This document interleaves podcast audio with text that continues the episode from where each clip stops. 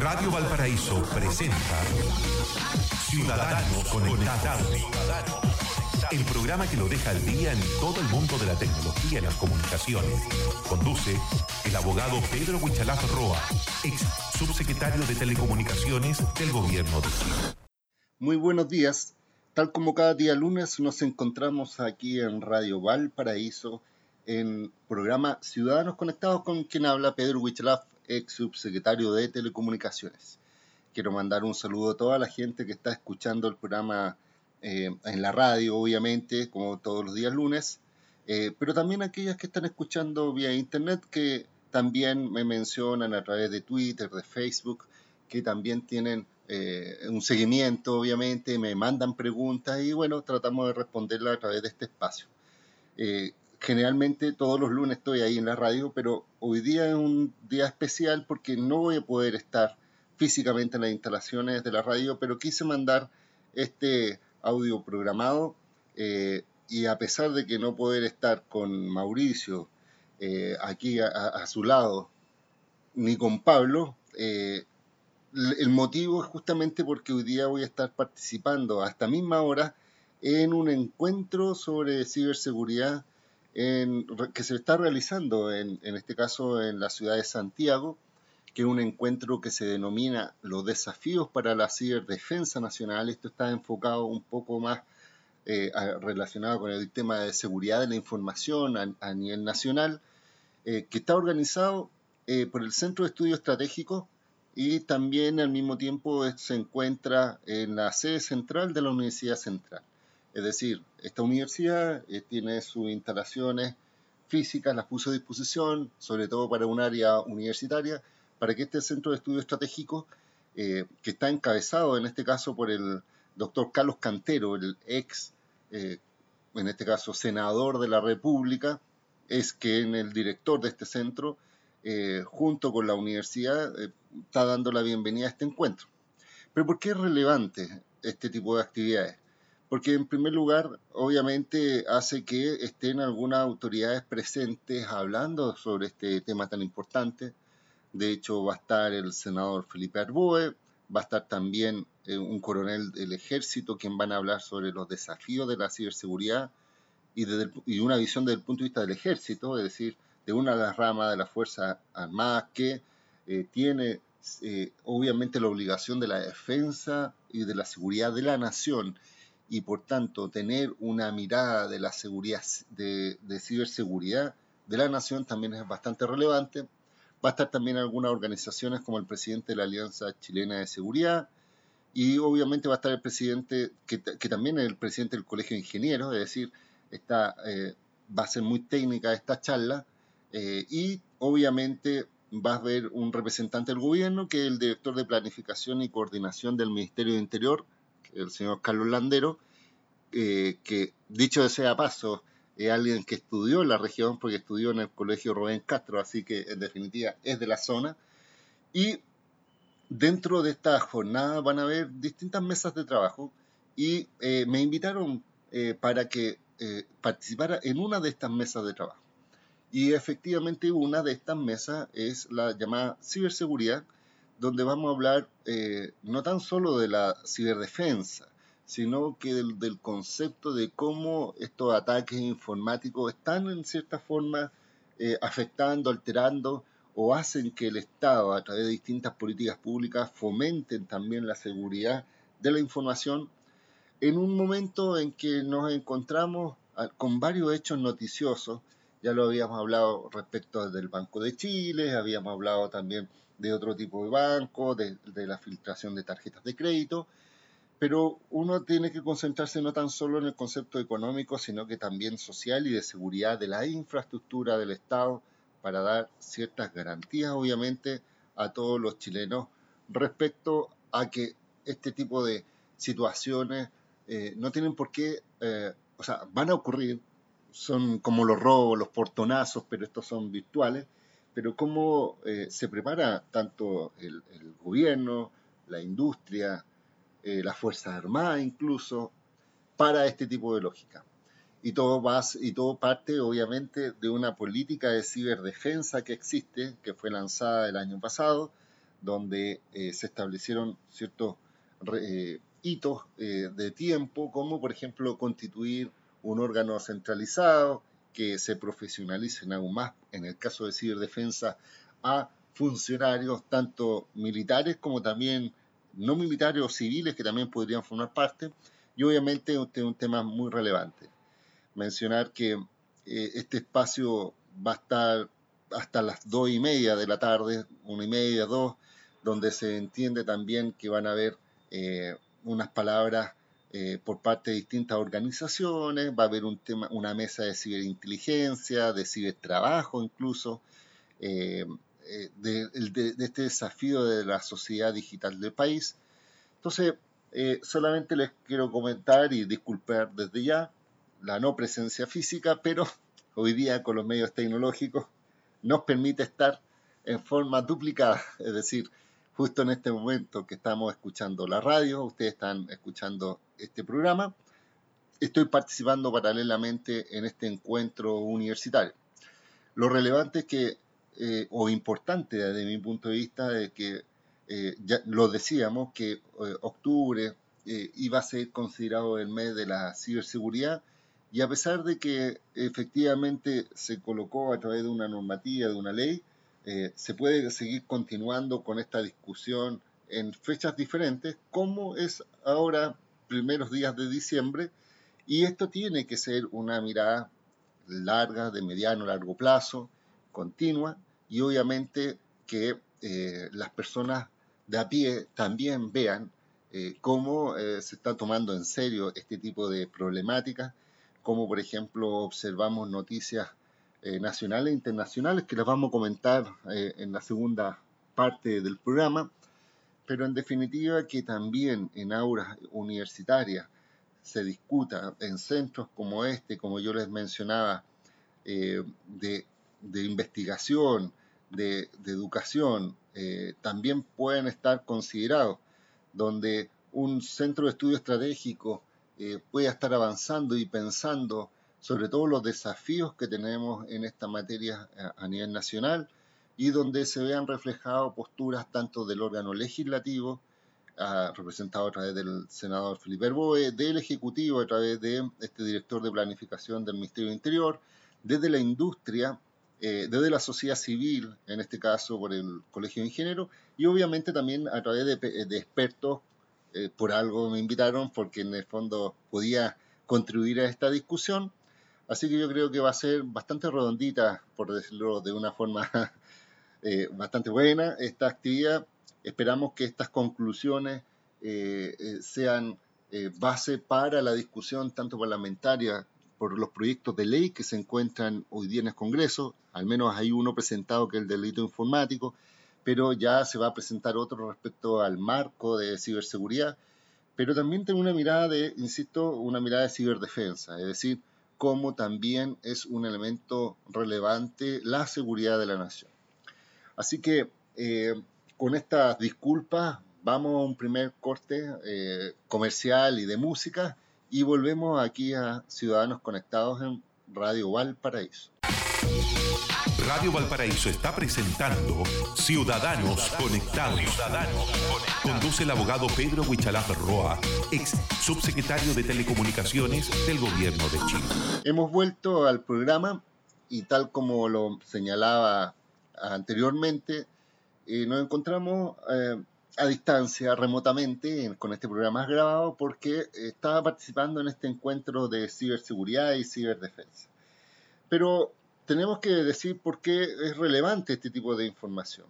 Y eh, la semana pasada, de hecho, sucedieron dos cosas bastante importantes a nivel nacional e internacional que reflejan la, necesidad de tener este tipo de precauciones, de tener este tipo de conciencia y también obviamente eh, tener a los profesionales técnicos,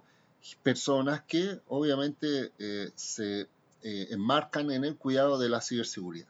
En primer lugar, podemos comentar una noticia que salió eh, la semana pasada respecto a que habría sido hackeado, y esto fue efectivo porque fue ratificado, una de las mayores eh, cadenas hoteleras del mundo, el Marriott, es una cadena multinacional eh, que está presente en muchos países del mundo y ellos mencionaron en Estados Unidos que habían sufrido un hackeo masivo a, en este caso,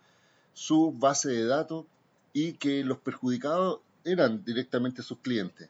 porque según lo que se había informado, se detectó por parte de la empresa un acceso no autorizado a su base de datos de clientes, donde esta, gran, esta base de datos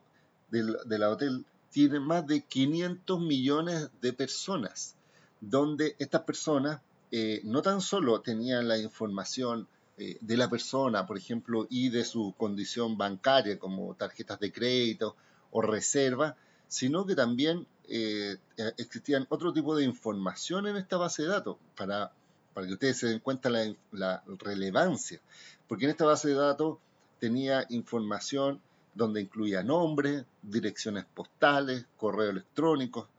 números de teléfono, números de pasaporte. Es decir, esto no tan solo afecta a los ciudadanos eh, norteamericanos, sino que también a muchos extranjeros que utilizaban los servicios de esta cadena de hoteles, la fecha de nacimiento, el sexo e incluso detalles de algunas tarjetas de crédito que estaban asociados en este caso al hotel y que permitía en cierta forma realizar compras, por lo que se puede observar, por ejemplo, eh, si uno filtra la información, determinar los gustos, las compras, eh, los lugares donde estuvieron. Entonces, si uno analiza fríamente este hackeo, esta cantidad de eh, información que contaba el hotel, es bastante preocupante, porque de hecho se informaba que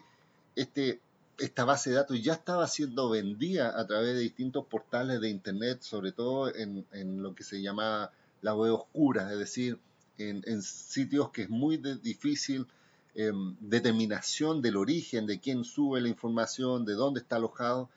y eh, se vende en mucho, en mucho dinero, muchos dólares, porque uno puede filtrar, sacar información, puede sacar eh, datos o lo puede mal utilizar al identificar a personas, saber dónde se, por ejemplo, imagínense que alguien que trabaja en qué ciudad está presente, dónde estuvo, qué compras realizó, pasaportes se pueden duplicar, etc. Y se señalaba que estas cadenas de hoteles incluye al Hotel W, al Sheraton, a los resorts, a muchos otros, al Four Points y otros más que son hoteles bastante grande, probablemente no de acceso eh, común para un ciudadano, para un chileno promedio probablemente tendría que viajar al extranjero o estar en hoteles muy exclusivos, pero que esto demuestra que eh, teniendo incluso una cadena de hotel, entendiendo que la información principal eh, para ellos es el resguardo de la confidencialidad de sus clientes, ha sido objeto en la mira de estos hackers estos delincuentes cibernéticos que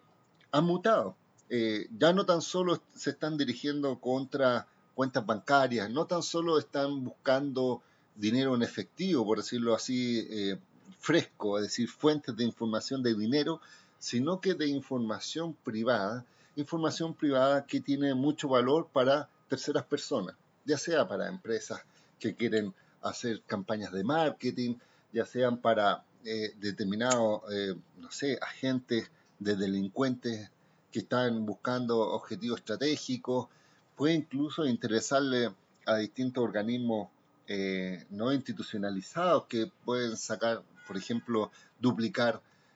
pasaportes, registros de identidad, etc. entonces, esta noticia que efectivamente se mostró muy relevante y obviamente es preocupante ¿Y qué acciones tomó la empresa? Simplemente eh, elaboró, o sea, informó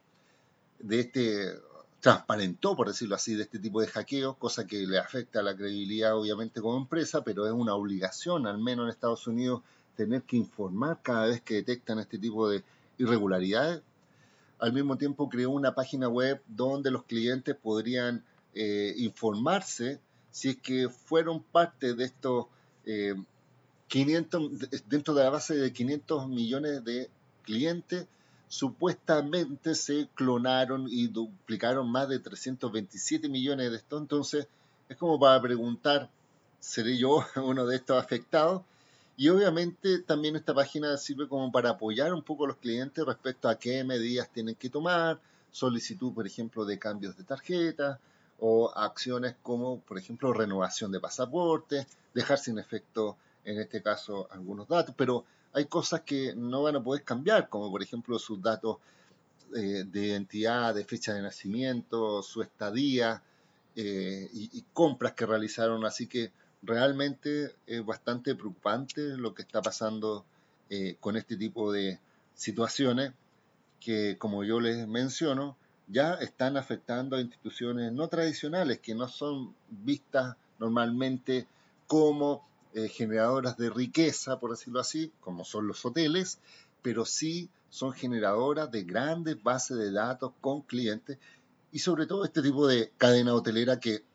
es de alta gama, es decir, los clientes obviamente son personas pudientes, personas que tienen la capacidad económica como para arrendar alguna de sus habitaciones y por tanto esto tiene una consecuencia económica finalmente qué es lo que efectivamente busca estos delincuentes para efecto de explotar. Eh, y este es un tema absolutamente relevante, por eso lo estamos planteando, por eso están coincidentes con este encuentro que vamos a realizar y que se está realizando en la Universidad Central acá en Santiago. Y obviamente eh, no tan solo tenemos que quedarnos con las palabras, sino que con acciones concretas, ya sea eh, por parte de la empresa hacer las reservas, de hacer la seguridad, de mantener obviamente la información en caso de hackeo y por parte de la autoridad establecer medidas regulatorias y obviamente el Poder Judicial de actuar en su debido momento. Vamos a un corte y continuamos a la vuelta aquí en Ciudadanos Conectados de Radio Valparaíso. Radio Valparaíso está presentando Ciudadanos Conectados. Conduce el abogado Pedro Huichalaf Roa, ex subsecretario de Telecomunicaciones del Gobierno de Chile. Bueno, nuevamente nos encontramos aquí en Radio Valparaíso, en el programa Ciudadanos Conectados. Estábamos hablando sobre ciberseguridad y estábamos hablando justamente de este evento que estamos realizando aquí en Santiago, la Universidad Central, por eso no estoy físicamente en la radio. También hablábamos sobre este hackeo que sufrió la cadena de hoteles Marriott. Estamos hablando más de 500 eh, millones de clientes que estaban en una sola base de datos con toda la información que yo les mencionaba. Eh, y por tanto, las medidas de seguridad obviamente son indispensables y las de reacción frente a eventualidades como esta. Una cosa que me faltó mencionar, que es bastante relevante, es que esta cadena de hoteles también señala que eh, desde el año 2014 están sufriendo esta intervención y recién ahora se habían dado cuenta de ese tipo de, eh, en este caso, de robo hormiga de, de los datos. Así que también hay, hay una observación respecto a qué medidas se realizaron desde el 2014 a la fecha para efecto de prevenir este tipo de circunstancias. Pero si uno ve ahora eh, en el caso de Chile, eh, podemos decir eh, ¿qué, es lo que está pasando. Eh, y es por eso que una de las cosas que mencionamos y que pasó recientemente fueron también el tema de las elecciones de la UDI. De hecho, ayer, domingo, supuestamente a nivel nacional, se hacían las elecciones generales de la UDI para efecto de elegir a su mesa directiva, a sus representantes regionales, donde había competencia, pero ellos decidieron eh, modernizarse como partido y solicitaron eh, el sistema de votación en línea y contrataron una empresa que se llama eVoting, que es la misma que ha participado en distintos otros procesos eleccionarios virtuales, como por ejemplo en el sistema de, eh, que lo comentábamos en su momento, de consulta pública en Las Condes, en Providencia y eh, en La Reina, me parece que era, para saber, por ejemplo, eh, qué se hacía con el parque, si se colocaba una piscina o, en definitiva, eh, se colgaba esta de agua cristalina, donde más de 70.000 personas participaron en línea, en este caso eran vecinos de los sectores, y que fue bastante exitosa. Entonces, la UDI dijo, bueno, ¿para qué reinventar la rueda? utilicemos este sistema de votación, de voting, para efectos de que las personas tenían que ir físicamente a la sede a votar, los militantes UDI, pero se enrolaban digitalmente y votaban en un computador. ¿Qué es lo que sucedió? Sucedió que desde un principio empezaron a tener algunos problemas, eh, el sistema eh, supuestamente sufría caídas, eh, había retraso, habían colas de más de 20, 25 minutos para votar y se decidió finalmente por la directiva de la UDI en un hecho bastante fuerte, estoy hablando desde el punto de vista de la credibilidad del sistema, suspender la votación. Es decir, se dieron cuenta que no estaban las garantías suficientes porque había una tasa de rechazo de los votantes bastante elevado, donde el sistema estaba caído. Y eh, hoy día en el diario de La Tercera, por ejemplo, señala que incluso están eh, pensando en presentar una querella por presunto delito informático de hackeo del sistema de votación. Es decir, este sistema que fue elegido para reemplazar la papeleta tradicional, esa que tú vas físicamente en un papel, hace una raya, eh, quisieron modernizar con este sistema y resulta que cayó. Cuando se le preguntó, en este caso, a los eh, habilitadores del sistema, es decir, a los ingenieros que estaban a cargo de esto, ellos mencionaron que eh, han participado en varias consultas, han participado en varios encuentros donde la gente efectivamente realiza las votaciones, donde la gente eh, puede sufragar electrónicamente y no han tenido mayor problema, pero sí han tenido problemas en los partidos políticos. De hecho, hay que recordar que este fue el mismo sistema, la misma empresa, mejor dicho, que eh, fue eh, elegida para el sistema de votación en el Partido Ciudadano, me parece que era, donde está eh, donde hubo también una complicación, donde en definitiva no querían abrir las urnas digitales, se impugnaron más de, más de 800 pseudo militantes que en definitiva votaron cuando no tenían derecho a hacerlo. Entonces, aquí suceden dos cosas. Una es mirar a la empresa y determinar si efectivamente eh, tiene la expertise suficiente eh, cosa que uno puede determinar que sí en, grandes encuentros, que no en otros, o determinar que efectivamente hay circunstancias específicas como elecciones eh, de partidos políticos y emblemáticos como la UDI, eh, donde efectivamente genera sensaciones por parte de personas que probablemente quieran perjudicar el proceso eleccionario y tratan de intervenir obviamente para que éstas no se realicen con normalidad y se consiguió. Es decir, se suspendió la votación. Eh, ese es por primer lado. En segundo lugar, la misma empresa que menciona de que también podría haberse visto afectado porque eh, tienen un sistema cerrado de votación, pero también tienen una disponibilidad a Internet donde uno podía ver, por ejemplo, la ficha de, o, la papeleta digital de los, de los candidatos. Entonces se mezcla un sistema privado, así como una red interna con el acceso a Internet y probablemente esa es una de las vulneraciones que podría sufrir. Eh, por tanto, la prevención que deberían tener estas empresas de informáticas que, ofrecen este tipo de servicios es justamente reforzar la seguridad a ese nivel para evitar, obviamente, que hayan acceso no autorizado o sistemas que tratan de atacar en cierta forma el sitio, por ejemplo, realizando muchas consultas simultáneas. Y eso también provoca cuando hay muchas, muchas, muchas, eh, eh, no tan solo personas, porque finalmente son como robots, son como, eh, se les llama sistemas automatizados de consultas que hacen que el sistema se caiga. Entonces, en definitiva, aquí lo que se está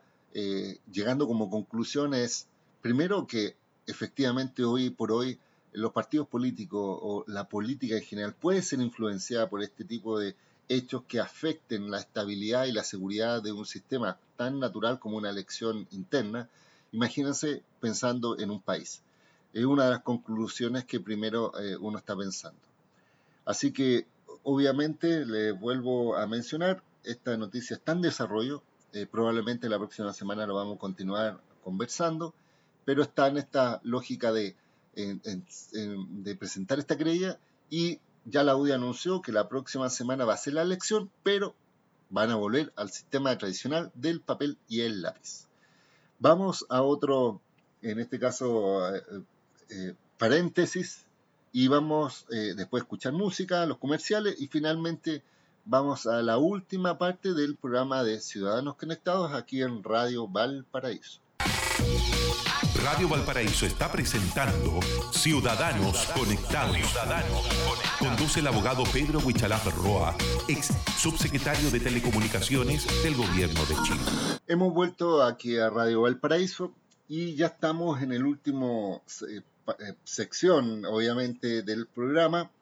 Eh, les mencionaba, obviamente, el tema de la ciberseguridad, estaba mencionando el tema de las votaciones fallidas de la UDI, eh, los aprendizajes que tenemos que tener al respecto, las medidas de seguridad que obviamente en todo sistema eleccionario hay que tener, sobre todo a nivel partidario, pero imagínense una elección ya más grande, presidencial, donde no es tan fácil volver a tomar eh, o volver a hacer el proceso eleccionario nuevamente. Y em, les quería comentar que como yo les mencionaba, que no estaba presente en el programa de radio porque estuve o estoy en la Universidad Central eh, hablando sobre este tema de ciberseguridad. Solo para comentarles, eh, he tenido una semana, estas dos últimas semanas bastante activas respecto, no sé si es por fin de año o porque ya están terminando las clases o por la contingencia, pero por ejemplo, mañana martes voy a estar también hablando sobre temas de ciberseguridad en la Universidad de Santiago de Chile, donde me invitaron eh, amablemente, muy agradecido por la Universidad de Santiago de Chile, hablando justamente de este tema de ciberseguridad. Pero eh, por eso les mencionaba que estuve hoy día en la central y la semana pasada también eh, fui invitado a la Universidad Diego Portales,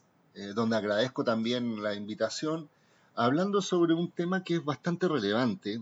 eh, hoy por hoy y que de hecho salió el fin de semana un estudio que es respecto a la transformación digital, es decir, cómo hoy día las empresas están cambiando su lógica, su estructura, su sistema de financiamiento, sus procesos internos, adecuando en este caso las tecnologías eh, más nuevas a estos procesos. Eh, y esto lo vi reforzado también, y vuelvo a saludar y agradecer a una invitación que recibí para estar, y lo, estuve la semana pasada también, en la Universidad de Talca, en la sede de Curicó, porque se estaba celebrando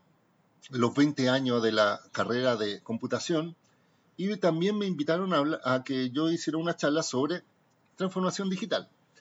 Y justamente, como yo le mencionaba, eh, uno de los estudios recientemente eh, que se mostraron y que está disponible puedan verlo el, fin de semana en, varios diarios de circulación nacional,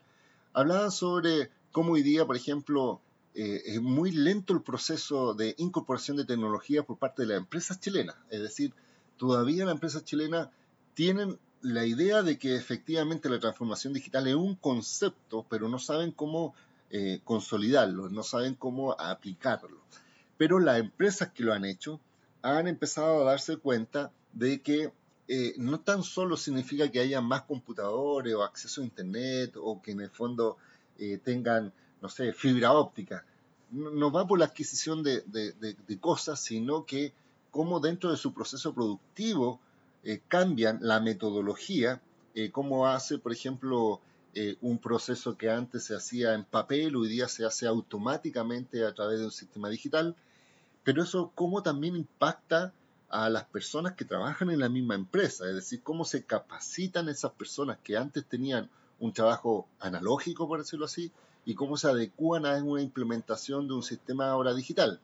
donde antes teníamos, por ejemplo, una persona que recibía los documentos, que lo escaneaban y guardaban ese escáner, o sea, escaneaba esos documentos en un repositorio, por decirlo así, pero hoy día como, por ejemplo, con inteligencia artificial, ya ese proceso es automatizado y puede sacar conclusiones. Y cómo, por ejemplo, estas personas, en vez de hacer ese proceso, eh, ayuda a la formación de toma de decisiones. O cómo eh, cuando existe este cambio productivo eh, de máquinas son reemplazados por algoritmos, son reemplazados por sistemas eh, de, por ejemplo, de cloud, es decir, de, en vez de tener eh, la información en ficheros eh, que están puestos en un estante, como hoy día toda esa información puede ser resguardada en la nube y por tanto hay una inmaterialidad de esa información. Esto es bastante relevante porque, como decía este estudio, las empresas chilenas están avanzando hacia la transformación digital eh, también es, hay un cuestionamiento respecto a qué es lo que va a pasar con eh, estos trabajadores que no tienen la capacidad o no tienen el aprendizaje y por tanto pueden ser desplazados por este sistema informático. ¿Qué ocurre también con la necesidad de capital humano, es decir, de profesionales que tienen que incorporarse a, a estas empresas para incorporar esta tecnología? Eh, de hecho, estuvo el eh, fin de semana también el ministro del Trabajo hablando sobre el tema digital, sobre la transformación digital. O sea, este es un tema que de verdad está presente en la discusión eh, a nivel mundial. Solo como referencia también, eh, recientemente se realizó el G20 en Argentina, que es una, que una reunión de los grandes líderes económicos Imagínense que el G20 concentra casi el 80% del PIB del mundo, se encuentra en esos países que estaban esos mandatarios. Y Chile fue invitado también, eh, Argentina, pero eh, me mencionaban que en el G20 se estaban buscando tres, eh, lograr el consenso, la discusión respecto a tres puntos sobre el tema de la automatización y la incorporación de tecnología en el trabajo, o sea, a ese nivel estamos hablando, en segundo lugar, estamos hablando respecto de la alimentación a nivel mundial por la sobrepoblación. Y en tercer lugar, la agenda de género, es decir, cómo las mujeres también se incorporan dentro de todo este concepto. Por eso yo les mencionaba eh, la importancia y relevancia respecto a este tipo de, de, de transformación, este tipo de concepto, donde incluso, imagínense, a nivel doméstico, cuando uno dice cómo yo no sé, la, señora Juanita, aquella que está escuchando la radio, aquella que tiene un kiosco pequeño, dice, ¿de qué manera me afecta la transformación digital? Ustedes han, escuchado de que hay un proyecto incluso de tener boleta electrónica, es decir, lo que a las grandes empresas se le exige factura electrónica, todo se hace digitalmente. Quiere el gobierno también hacer que las personas que dan boletas, estamos hablando de estas boletas de servicio, los supermercados, en restaurantes, en hoteles, eh, a, personas de a pie, eh, la señora Juanita, la panadería de la esquina, tenga que tener un sistema digital para emitir estas boletas. Entonces uno dice, a esas personas también van a tener que incorporar tecnología para adecuarse a esta normativa, van a tener que aprender a utilizar este sistema, van a poder tener que entender cómo ese tipo de boletas tiene el mismo valor que las boletas de papel que realizaban y cómo acciones eh, como antes eran llegar y firmar un papel y tener que ir a la imprenta, tener que sacar el diseño, ir al servicio de impuesto interno, todo esto está automatizado y solamente lo hace a través de Internet y tiene por tanto que tener Internet y tiene que saber cómo acceder a Internet. O sea, todo ese proceso es parte de la transformación digital.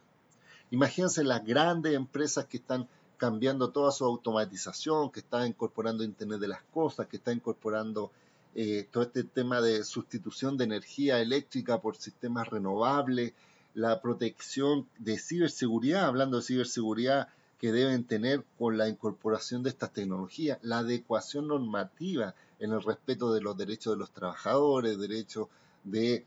por ejemplo, propiedad intelectual, de datos personales, o sea, es todo una visión amplia que un empresario pequeño, mediano, grande, tiene que tener en consideración para estos efectos. Entonces, como conclusión, cuando yo voy a la universidad y hablo con los estudiantes, con los futuros técnicos y profesionales que van a ser la capital humano de Chile en materia digital, les digo siempre, tengan en cuenta que esto es multidisciplinario, tiene una mirada mucho más grande que solo la carrera que uno ha estudiado y tienen que pensar en cómo va avanzando el mundo, hacia dónde vamos, porque en definitiva no podemos quedar estancados con el uso de las tecnologías en procesos anteriores. De hecho, señalaban que, no sé, hace 50 años Chile tecnológicamente era mucho más avanzado que, por ejemplo, Corea. Corea era un país que, en definitiva, o Singapur, eran países bastante retrasados, no tenían recursos naturales, tenían índice de pobreza y delincuencia bastante elevado, pero tomaron la decisión de reestructurar el país y hoy día son países avanzados en tecnología. Y en Chile todavía tenemos tecnología basada en la minería con mineros eh, probablemente que ya hoy día está cambiando, pero eh, mineros que suben a la mina, eh, personas que todavía siguen plantando manualmente en sistema agrícola o personas que están todavía trabajando en sector pesquero, sacando los pescados con las redes, sin incorporar esta tecnología. Entonces, Corea, siendo un país que está muy atrasado en tecnología, hoy día obviamente uno de los líderes, y eso pasó por un cambio de mentalidad, un cambio de lógica, una sustitución de los recursos naturales por sistemas eh, de servicios. Y por tanto, Chile tiene que avanzar hacia eso, hacia esa visión, para querer ser un país desarrollado, que dé mejores condiciones e igualdad y al mismo tiempo que las personas tengan la capacidad de tener mejores empleos, de tener mejor remuneración, mejor calidad de vida y obviamente eh, darle seguridad también a su familia. Por eso, finalmente, en estas palabras eh, de reflexión, antes de terminar el, programa, les vuelvo a mencionar, la transformación digital está ocurriendo, no es tan solo un hecho puntual. En nuestra casa, nuestros hijos hoy día ya necesitan tecnología, tablets, computadores, para relacionarse, acceso a Internet para relacionarse con otros. Eh, eh, cuando uno va a comprar, ya está haciendo compras, por ejemplo, sin cajero, o, compras por internet, ha subido las compras online. Eh, en el trabajo ya no tan solo tenía que eh, almacenar información, como yo decía, en Cardex, sino que hoy día se hace a través del sistema de computación, e incluso ya hasta los guardias, hasta las personas supuestamente de trabajo más elementales han tenido que incorporar toda esta tecnología. Por eso yo les menciono, ojo con eso, eh, actualícense, escuchen estos programas que están mostrando un poco hacia dónde vamos y obviamente eh, avancemos como país hacia ese tipo de, eh, de lógica, un país desarrollado. Agradezco nuevamente eh, que hayan estado escuchando. solo para recordarles, mis datos de contacto es arroba, en Twitter, arroba Wichalaf, en Facebook Pedro Wichalaf, en internet www.wichalaf.cl.